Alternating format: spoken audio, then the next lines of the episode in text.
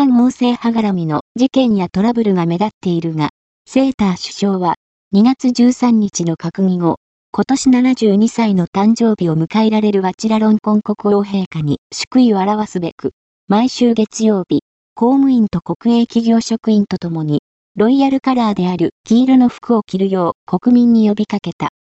陛下は、1952年7月28日月曜日の生まれで、今年72歳になられる。タイは、中国の文化、慣習が浸透しており、とりわけ、中華系の人は、60歳から長寿祝いをしている。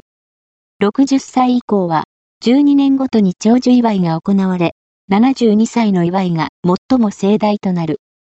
セーター首相によれば、政府は、陛下の72歳の誕生日を祝う行事を催す予定で、政府機関は、王室の旗と国旗を掲げることになっている。